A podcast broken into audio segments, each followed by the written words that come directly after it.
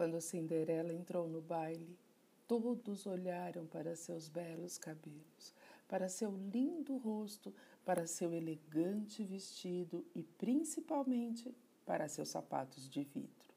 Ainda mais que eles faziam um barulhinho gostoso quando ela dançava.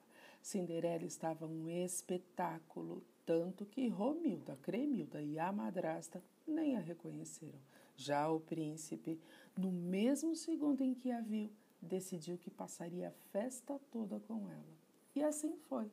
Eles valsaram, sussurraram e sorriram. Tudo parecia um sonho, até que começaram a soar as doze badaladas. Então Cinderela atravessou o salão e desceu correndo as escadas do palácio, mas com essa pressa toda, um dos sapatos de vidro acabou saindo de seu pé.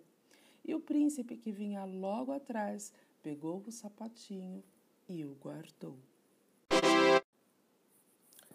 Quando Cinderela entrou no baile, todos olharam para seus belos cabelos, para seu lindo rosto, para seu formoso vestido e principalmente para suas sandálias de couro, que tinham tiras que iam até os joelhos.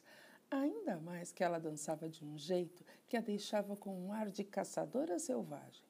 Cinderela estava um estouro, tanto que Romilda, Cremilda e a madrasta nem a reconheceram.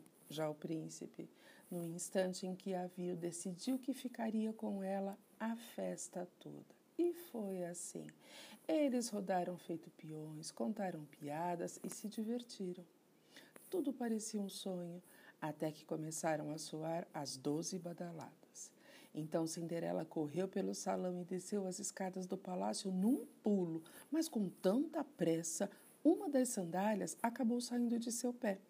E o príncipe que vinha logo atrás pegou a sandália e aguardou.